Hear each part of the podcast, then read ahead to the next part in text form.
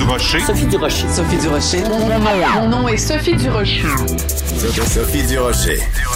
Des opinions éclairantes qui font la différence. Cube Radio. Bonjour tout le monde, bon lundi. J'espère que vous avez passé une bonne fin de semaine. Écoutez, on entend parler beaucoup de cette histoire qui s'est produite à Québec. Une femme qui était seins nus dans un parc. La police est intervenue. Euh, c'est important de rappeler à tout le monde, au Québec, on a le droit hein, de se promener, euh, d'être seins nus du moment que ça n'a pas de caractère euh, sexuel. Après, on peut discuter c'est quoi le caractère sexuel, mais la, la, loi est claire, on a le droit de se promener seins nus. Vous trouvez pas ça un petit peu contradictoire euh, de se dire bon ben on revendique comme féministe le droit de se promener seins nus dans un parc, les femmes peuvent faire ce qu'elles veulent avec leur corps, il faut arrêter de sexualiser les seins, c'est très vilain, le vilain patriarcat qui veut sexualiser les seins. Et les mêmes féministes n'ont pas un mot à dire quand il y a une religion monothéiste qui sexualise les cheveux et qui dit aux femmes qu'elles doivent cacher leurs cheveux parce que ça provoque le désir sexuel. Quand je vois ce genre de contradiction, je pousse un très amusé. Ben voyons donc. De la culture aux affaires publiques. Vous écoutez Sophie Durocher. Cube Radio. Si je vous dis le nom Jean-Michel Dufaux, vous allez bien sûr penser à chroniqueur, animateur, auteur, spécialiste de voyage. Son dernier livre s'intitule Mon année à l'étranger, récit de slow travel. Quand on veut parler de voyage, on pense toujours à Jean-Michel Dufaux.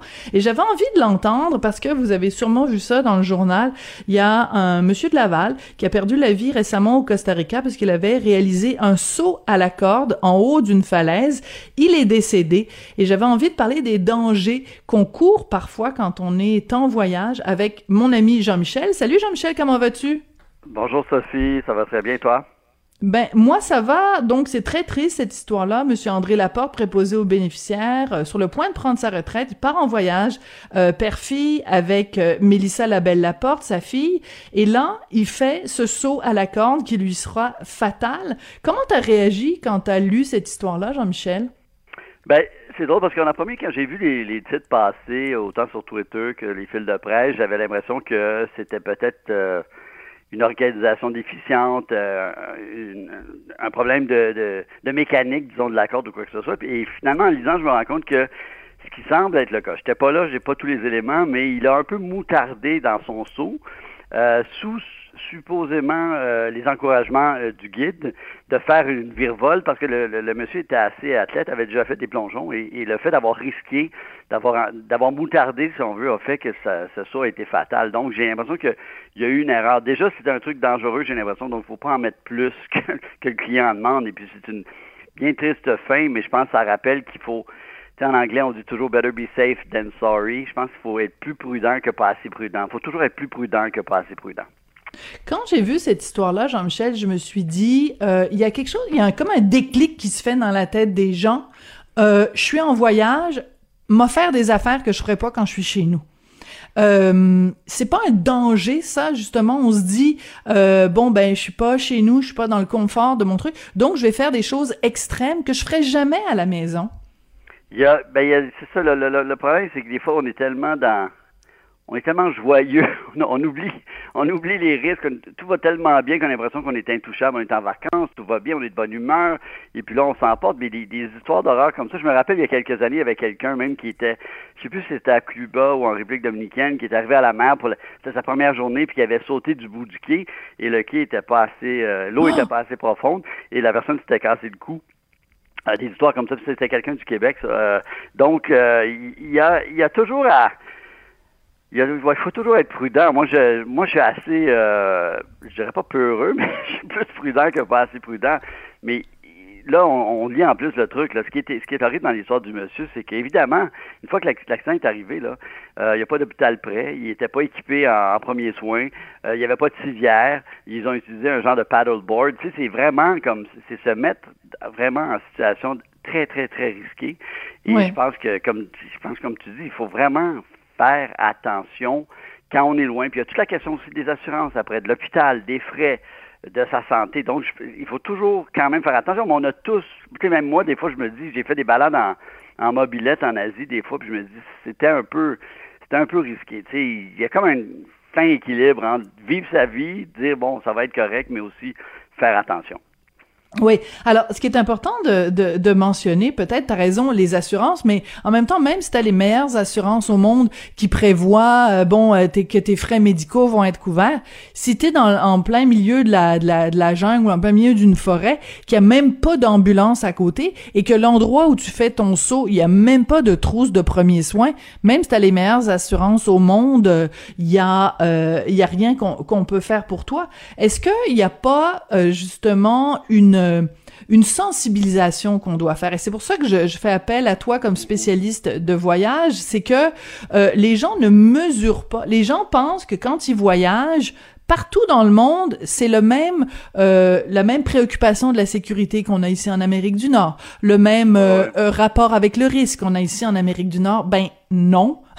en Amérique du Nord, on est très très très sécuritaire. Oui. Ouais, bon point. Mais c'est drôle, je pensais à ça aussi. Je me disais, il faut aussi faire attention de, de, de, bon, on peut plus les appeler les pays du tiers-monde, les pays émergents euh, maintenant. Euh, mais euh, quand on regarde, là, euh, même des, des, des tu sais, il y a eu un problème au funiculaire de Québec il y a quelques années, il y a eu un accident. C'est vrai, euh, t'as raison. À Miami, quelqu'un était, avait peut-être loué un Airbnb dans un appartement, puis l'appartement s'est effondré. Euh, Ariana Huffington a fait un livre qui, qui mm. s'appelle Third World America, et on, on s'en va un peu vers ça. On sait, il y a le pont près de Pittsburgh qui s'est effondré cette année. C'est un pays qui fait la leçon à tout le monde, les États-Unis, qui ont un problème d'infrastructure criant. ça peut arriver chez nous aussi.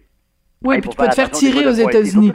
Surtout, le, Costa Rica est un peu comme considéré quand même un bon, certains disaient le, lieu commun de la Suisse, de l'Amérique centrale ou tout ça, mais il y a des fois mais mais moi je suis je, suis d'accord dans le sens qu'il faut toujours mesurer le risque. faut toujours, toujours, toujours mesurer le risque. Puis je pense que c'est, je, je reviens à ce que je dis, mieux faut être plus prudent que pas assez. Puis oui, peut-être ça peut être comme un peu euh, plus vinaigre de dire ah, je, je, ne vis pas ma vie à 100 000 à l'heure, je, mais c'est trop problématique, c'est trop dangereux. Il y a des trucs que j'ai vus, des, des, des, des, même en Jamaïque, je me rappelle d'une affaire de corde, les gens se garochaient, et c'était dangereux, là, parce que ça prend un certain talent, on ne sait pas où la corde va aller, euh, tout n'est pas calculé, c'est dangereux. Donc, euh, mieux, vaut, euh, mieux vaut prévenir que guérir.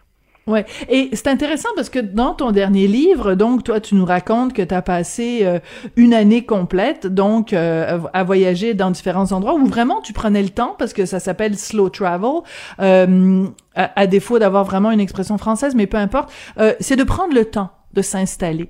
Et, et ça, c'est intéressant parce que, en effet, quand on a juste, mettons, deux semaines de vacances par année, ben là, on veut tout faire pendant ces deux semaines-là. Il est hors de question qu'on reste euh, sur le bord de la plage en train de lire un livre, en sirotant un, un, coco euh, à la mangue. Il y a, y a pas un peu cette cette cette frénésie quand on voyage de vouloir tout tout pacter là qu'il y, a pas une heure sans activité versus faire du slow travel, prendre le temps. Et à ce moment-là, peut-être qu'il y aurait moins d'excès, oui, absolument. Je pense que c'est fou parce que même le, je trouve que maintenant, euh, via les réseaux sociaux, Instagram, il y a presque une pression sociale de réussir son voyage et d'en mettre plein la bien dit. Au lieu de recharger ses batteries, de juste y aller à son risque. Ce qui est important, c'est que qu'on se sente bien, mais on se sent obligé de faire euh, la, ben, excusez encore l'anglicisme, mais la fameuse bucket list, là, les, les, les, les les trucs à faire, on est obligé de remplir. OK, j'ai fait ça, j'ai fait ça, je suis allé là, c'était incroyable, nanana. Il, il, s'est rendu même que le voyage, il y a une, une genre de pression euh, sociale pour pour en mettre plein la vue, pour réussir, pour maximiser le temps, mais c'est un peu ça aussi. On est déjà dans des, des vies 24-7 où on travaille 16 heures par jour ou presque. Et je pense que c'est important de ralentir, mais c'est autre, tu me faisais penser que justement, tu vois, dans mon dans mon année à l'étranger, je le raconte dans le livre, et, j'en parle justement dans le livre à Chiang Mai. Avant, dans mes premiers voyages, il y a une vingtaine d'années, je, faisais de la mobilette.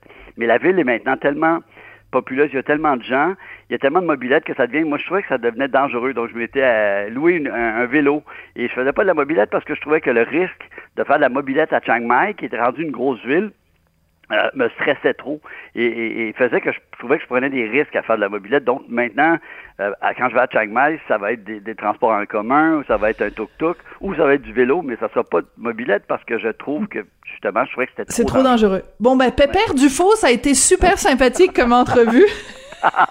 ouais, t'as as le droit de m'appeler comme ça, j'assume, j'assume complètement. Allez, allez prendre votre tisane Pépère du faux, puis euh, couchez-vous à 8 heures ce soir-là. Non, non, je te taquine. Il y a moyen de, de, de faire des choses sans prendre de risques, mais en ayant quand même énormément de plaisir. Jean-Michel euh, Dufaux, donc euh, chroniqueur animateur et grand voyageur. Ton dernier livre s'intitule Mon année à l'étranger, récit de slow travel. Une réflexion extrêmement intéressante sur la pression qu'on se met quand on est en voyage. Merci Jean-Michel. Merci beaucoup. Hein. Merci. À la prochaine, Jean-Michel.